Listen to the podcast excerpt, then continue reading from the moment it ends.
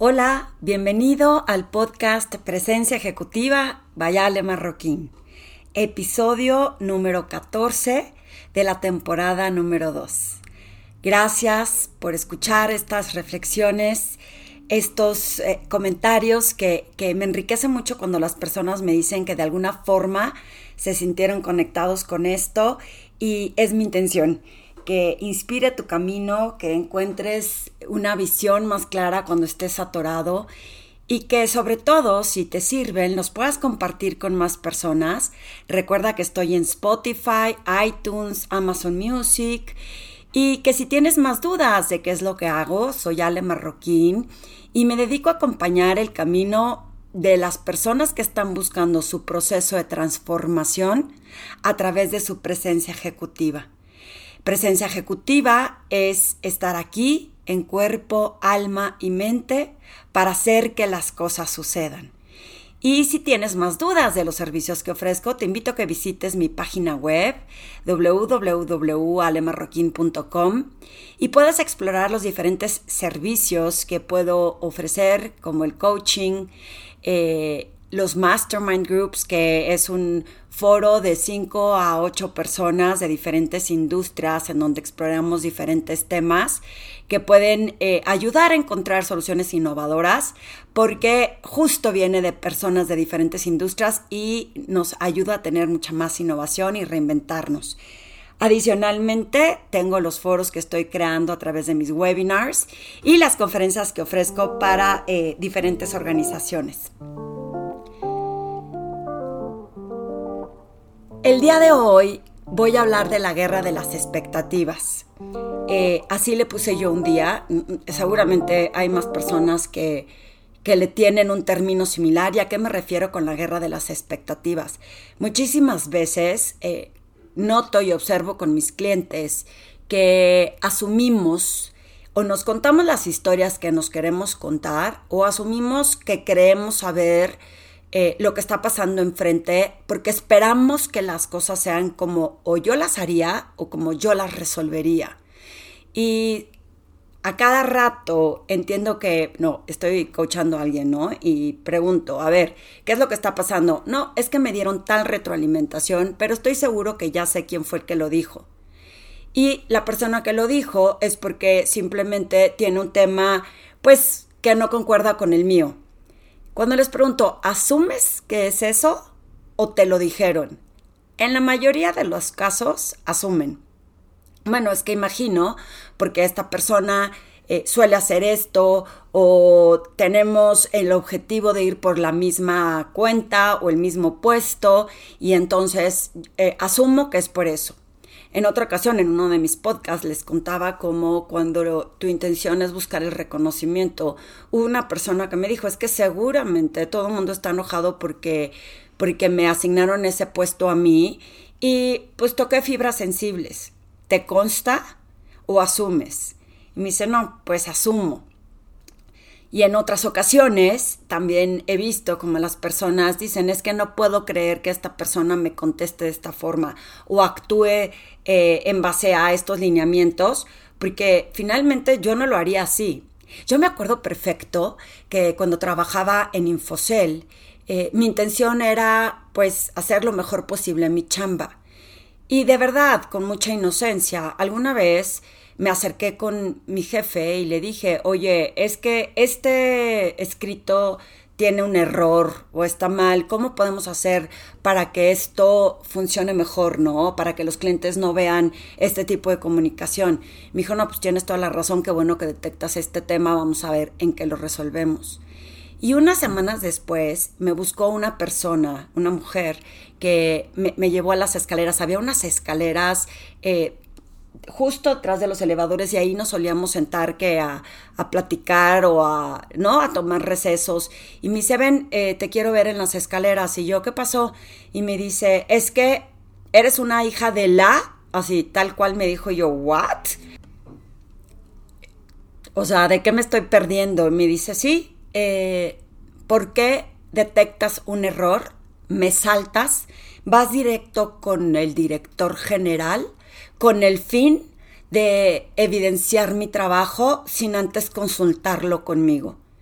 Y entonces para mí fue como, pues yo no fui a evidenciar a nadie, yo detecté un error y mi pregunta fue cómo lo resolvemos. Si tú estabas implicada y yo no sabía que estabas implicada, pues obvio no te lo dije a ti, pero no fue con la intención de quemarte. Y ella estaba sumamente molesta conmigo porque ella nunca hubiera hecho algo así. Y ahí es en donde viene esta guerra de las expectativas, porque como ella nunca hubiera hecho algo así, además asumió que yo lo había hecho con una intención completamente diferente, que, que nunca fue quemarla o que nunca fue evidenciarla y saltarla. Y eso pasa muy seguido. Me acuerdo que yo me saqué de onda y dije, Dios mío de mi vida, qué, qué sensibilidad.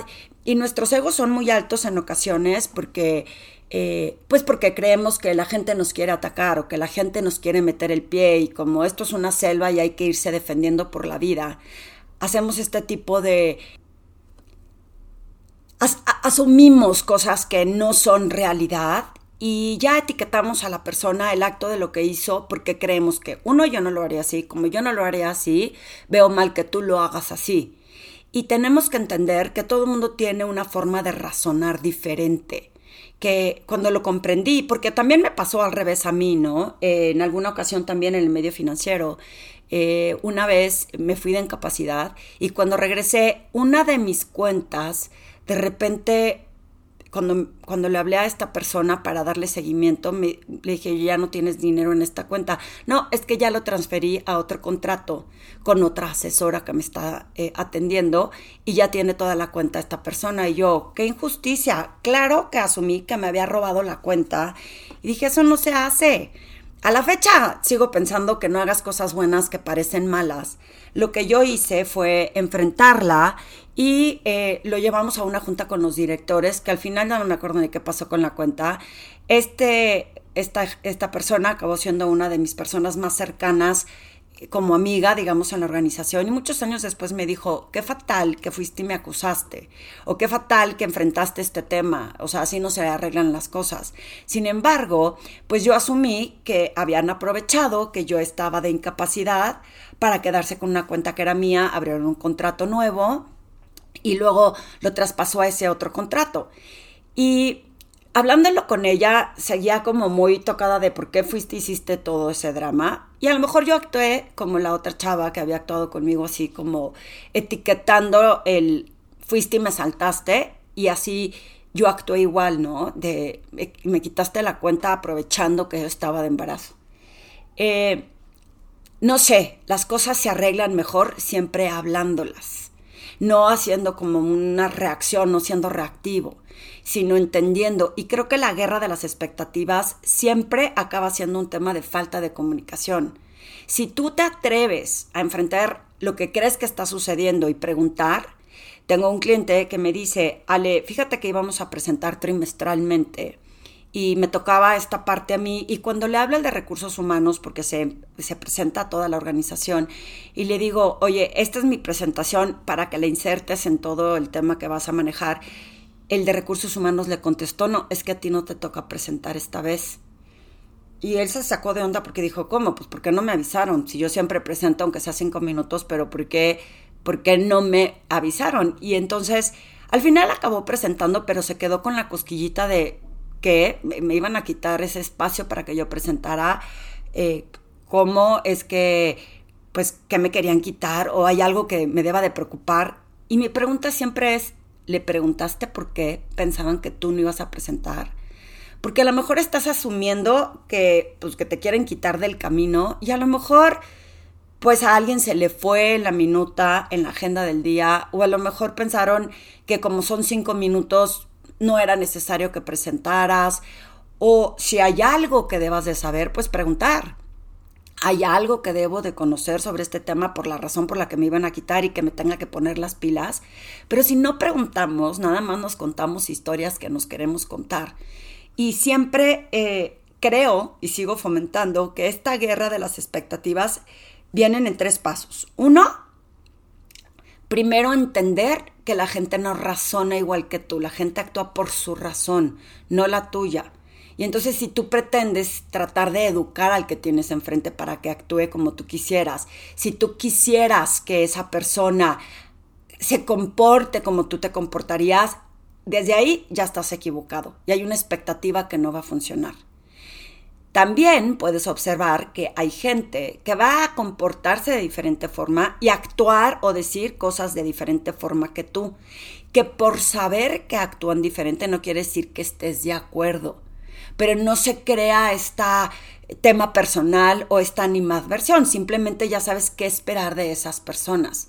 Y también creo que tú también puedes decidir si como no actúa como tú o no tiene los mismos valores que tú, si quieres seguir estando cerca de esa persona, pero ya sabes qué esperar cuando entiendes desde el otro lado, que ahí viene la compasión, la empatía, que es desde la otra trinchera cómo actúa alguien y cómo llega a ciertos razonamientos, que puede que no estés de acuerdo, pero no hace que la otra persona esté mal, ni que tú estés bien. Y me parece que hay que tener ese ancho de banda para poder observar con objetividad el hecho de, antes de actuar o de tomar decisiones, que puedas entender si tienes toda la información, si el hecho de que la otra persona esté actuando o diciendo algo de lo que tú no estés de acuerdo, que no hagamos estos juicios de valor asumiendo que eh, el otro es, que es personal, que está contra ti, que por qué no hizo lo que yo hubiera hecho y que creo que el ego nos vuelve de, pronto eh, pues egoístas porque pues si no me dijo, entonces yo no le digo. Si no actuó, entonces yo tampoco. Ayer estuve con una persona que decía, y, estoy hablando de un tema que no me meto en la parte romántica de las personas, pero con una pareja, ¿no? Y me dice, pues es que qué raro que no me marque también esa persona. Entonces, de repente pasó un día y no me marcó y yo tampoco, pero ¿por qué no me marca? Y pasa otro día y otra vez no me marcó. Y le dije, ¿y, y te has puesto a pensar que ella debe de estar pensando lo mismo que tú? ¿Qué más te da en donde este orgullo de que me marque ella también y estás esperando que te marque porque tú ya le marcaste o porque tú hubieras hecho eso, pero tampoco lo estás haciendo. Y, se vuelve un tema bien complejo y bien interesante, porque no sabemos qué está pensando la otra persona, pero todo se trata de nosotros, ¿no? Como lo he dicho en muchas ocasiones, el reflector lo volteamos hacia enfrente y no volteamos el, el reflector hacia adentro.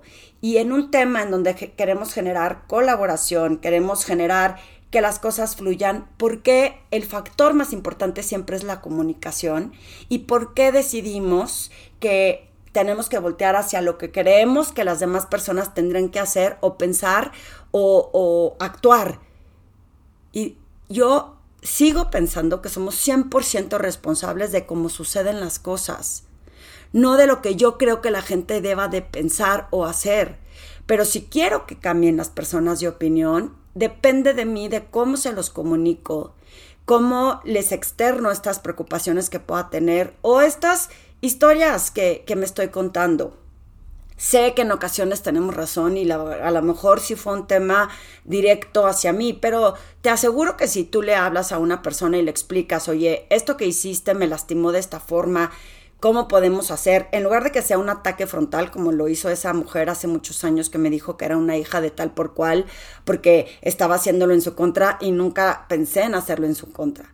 Yo sé también que la gente no tiene acceso a tus buenas intenciones y para mí son lecciones en donde siempre trato de cuidar si este comportamiento o esta acción que voy a tomar pueda afectar o verse malinterpretado. Y entonces también me detengo y digo, ok, vamos a generar un espacio de comunicación en donde primero le pregunto a la persona implicada que piensas resolver esto, ¿no? Insisto, porque pues mi intención no era mala y ella así lo sintió. Ahora, pero si estás del otro lado de la trinchera, no creas que todo el mundo se levanta en la mañana a ver cómo te friega. pide información y por eso insisto a todos mis clientes, vuélvanse curiosos hagan suficientes preguntas para entender si tienes toda la información antes de hacer un juicio de lo que pueda estar pasando cerca de ti.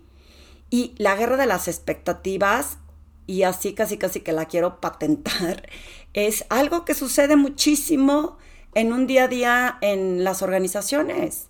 Él no me dijo, no me invitó a la junta, no me tomó en cuenta, yo sí le hubiera avisado a todo mundo, yo no le hubiera hecho perder el tiempo, yo hubiera hecho esto. Y la realidad es que es mucho más pesado y cansado contarnos esas historias que enfrentarlos con ese temple de, oye, ¿puedes explicarme qué fue lo que pasó aquí? O cuando yo te dije que esa cuenta pues era mía, ¿me puedes explicar cómo es que se le olvidó que había otra cuenta? Dame suficiente herramienta, información para que yo pueda decidir si esto fue actuado en mi contra o simplemente se te hizo sencillo, pero para que no lo vuelvas a hacer. Pero lo fácil como seres humanos es insisto, hacernos medio víctimas de las circunstancias y decir, sí, me atacó, me quieren meter el pie, eh, es una mala persona porque como yo no lo haría así, esa persona sí lo haría así. Y se los prometo que cada vez que exploramos estos temas en las sesiones de coaching, la mayoría de la gente dice, tienes toda la razón.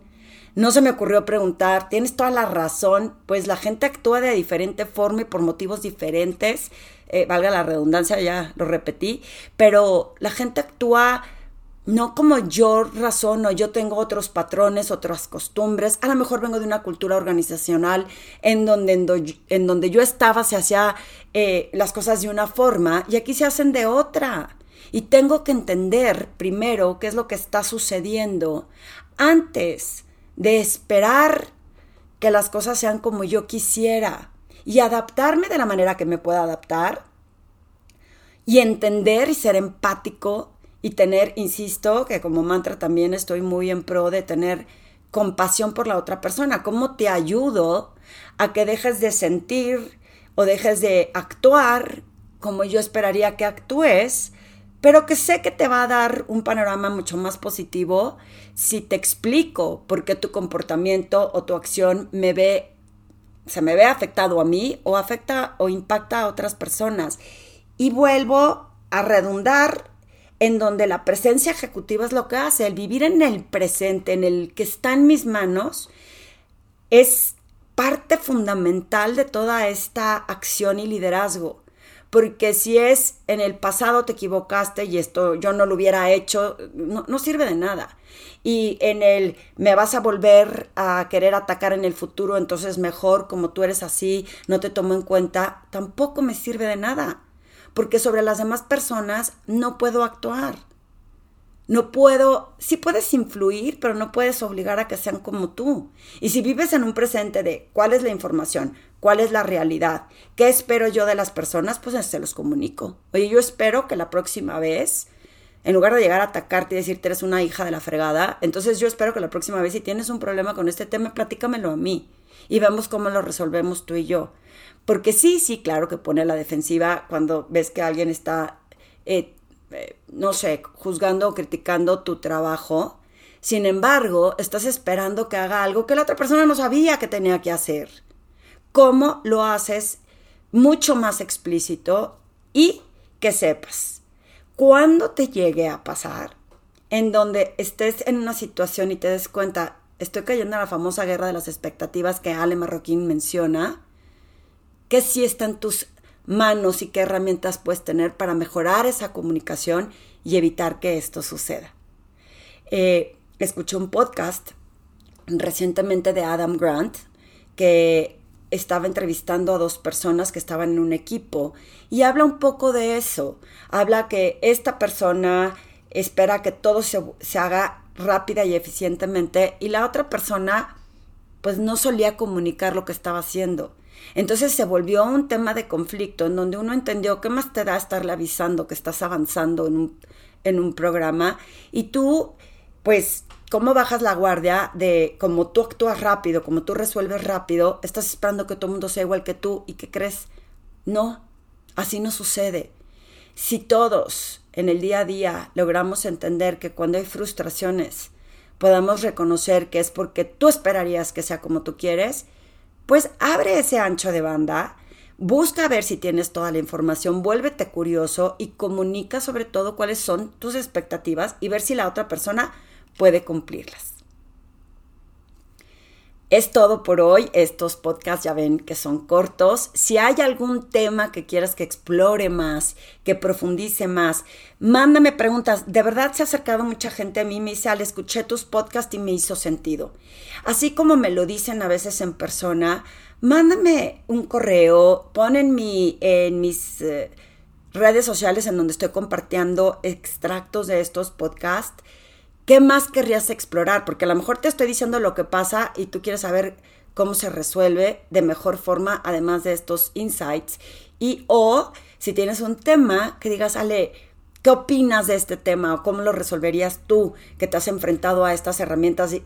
28 años de vida profesional, sin embargo, 10 explorándolo con más detalle, con más autoconocimiento y, y dándome cuenta que es algo que le pasa muy común a las personas para que no te sientas mal. Pero escríbeme, ponle like, compártelo con más personas y dime qué otros temas te interesaría que compartan estas reflexiones.